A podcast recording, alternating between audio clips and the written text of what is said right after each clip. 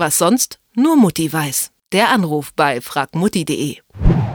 Ein bisschen durch den Supermarkt schlendern, hier mal was in den Korb werfen und dort mal was aus dem Regal nehmen. Das ist meistens so lange spaßig, bis man dann an der Kasse den Geldbeutel zückt. Die Deutschen geben im europäischen Vergleich allerdings schon besonders wenig für Lebensmittel aus. Nur rund 10 Prozent ihres Einkommens lassen sie Deutschen im Supermarkt. Zum Vergleich.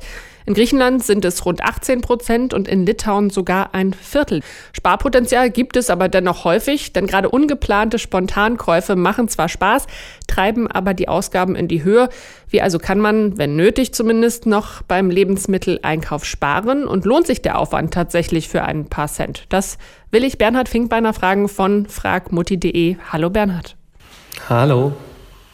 Ja, beim Thema Geldsparen denken viele ja sofort an günstige Produkte. Lohnt es sich, Preise und Aktionen zu vergleichen? Also ich finde, es lohnt sich schon. Also Preise vergleichen lohnt sich immer, solange es eben jetzt nicht zu aufwendig wird. Weil wenn man irgendwann mal zu stark damit beschäftigt ist, jetzt irgendwie äh, Preise zu vergleichen, Aktionen durchzuschauen, Prospekte zu wälzen, dann stellt sich natürlich auch irgendwann mal die Frage, ob der Aufwand da nicht so hoch ist. Aber solange man das im Rahmen halten kann, lohnt sich Preise vergleichen auf jeden Fall. Kann ich denn gut sparen, wenn ich zum Beispiel vor dem Einkaufen einen Zettel mache oder meine Ausgaben äh, für den Monat genau in einem Haushaltsbuch aufschreibe? Äh, ja, das ist meiner Meinung nach eine gute Strategie. Wer jetzt einen wöchentlichen Kochplan zum Beispiel erstellt und den dementsprechend einkauft, also dann einen Einkaufszettel immer danach schreibt, der spart dann halt in doppelter Hinsicht. Also zum Beispiel, also erstens ist Kochen natürlich günstiger als jetzt irgendwie Fertiggerichte oder Snacks. Und zweitens verhindert man eben dann auch spontane Einkäufe, weil man ja nur das kauft, was man auch wirklich braucht.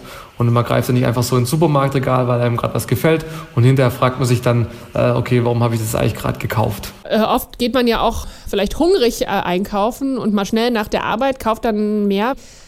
Ja, was ist dann das richtige Einkaufsverhalten? Sollte man nur einmal die Woche gehen oder was ist da gut? Wie oft man jetzt einkaufen geht, das ist eigentlich relativ egal. Also hängt vielleicht auch ein bisschen davon ab, wo man jetzt wohnt. Also in der Stadt, da ist natürlich auch gar kein Problem, in den Laden um die Ecke zu gehen, wenn man nur kurz was braucht. Wenn man jetzt das Auto braucht und das Ganze ein bisschen länger dauert, klar, dann überlegt man sich wahrscheinlich schon, ob es nicht besser ist, irgendwie einmal in der Woche oder so einzukaufen. Und von der Strategie her ist es schon so, dass man natürlich irgendwo ein Stück weit diszipliniert äh, sein äh, muss. Also diese Spontaneinkäufe, die belasten den Geldbeutel. Wenn man da ein bisschen Plan rangeht, also nicht hungrig einkaufen, gerade wie du gesagt hast, ähm, sich ein bisschen Zeit nehmen dafür, damit man eben auch Preise vergleichen kann.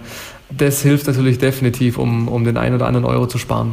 Gemein sind ja auch immer so Dinge, die dann in Kassennähe platziert sind, die reduziert sind. Ne? Mal hier ein Schokoriegel oder das, das super Sonderangebot. Und dann kauft man ja vielleicht auch Sachen, die man gar nicht braucht oder mehr von dem oder mehr, als man eigentlich benötigt. Tappt so in eine Preisfalle. Kann man sich davor irgendwie schützen?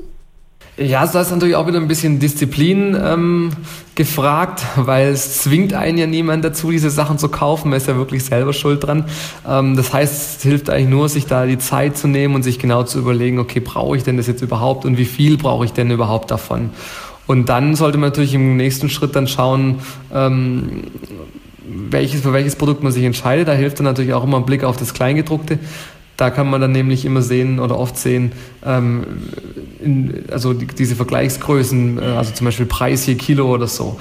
Und da kann man dann auch wunderbar prüfen natürlich, ob jetzt das eine Produkt wirklich günstiger ist oder nicht, gerade wenn natürlich jetzt irgendwie die Packungsgrößen zum Beispiel variieren.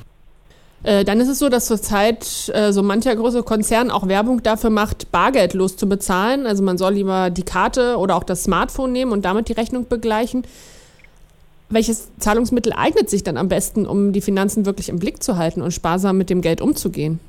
Also meiner Meinung nach ist da eindeutig Bargeld die beste Wahl. Klar, mit dem bargeldlosen Bezahlen ist irgendwie bequem, aber das wollen natürlich auch diese ganzen Unternehmen. Die wollen ja, dass man viel Geld ausgibt, schnell Geld ausgibt. Aber wenn man jetzt sein Budget so ein bisschen ähm, überwachen will oder muss, dann greift man am besten zum Bargeld. Da geht man dann so vor, dass man eben für die einzelnen Posten, die man so im Monat regelmäßig äh, hat, also Lebensmittel, Benzin, Kleidung und so weiter, ähm, dafür äh, teilt man dann eben sein Bargeld entsprechend auf. Zum Beispiel, das kann man dann in alte Marmeladengläser zum Beispiel stecken Und dann darf man natürlich nur das Geld, das jetzt in dem Lebensmittelgläschen drin ist, nur für Lebensmittel verwenden. Und dann achtet man natürlich schon drauf, dass man dann da im, im, im Rahmen bleibt.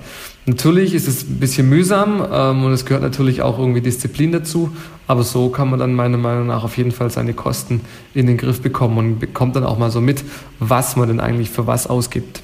Wie man beim Lebensmitteleinkauf Geld sparen kann, das hat uns Bernhard Finkbeiner von fragmutti.de erklärt. Vielen Dank dafür.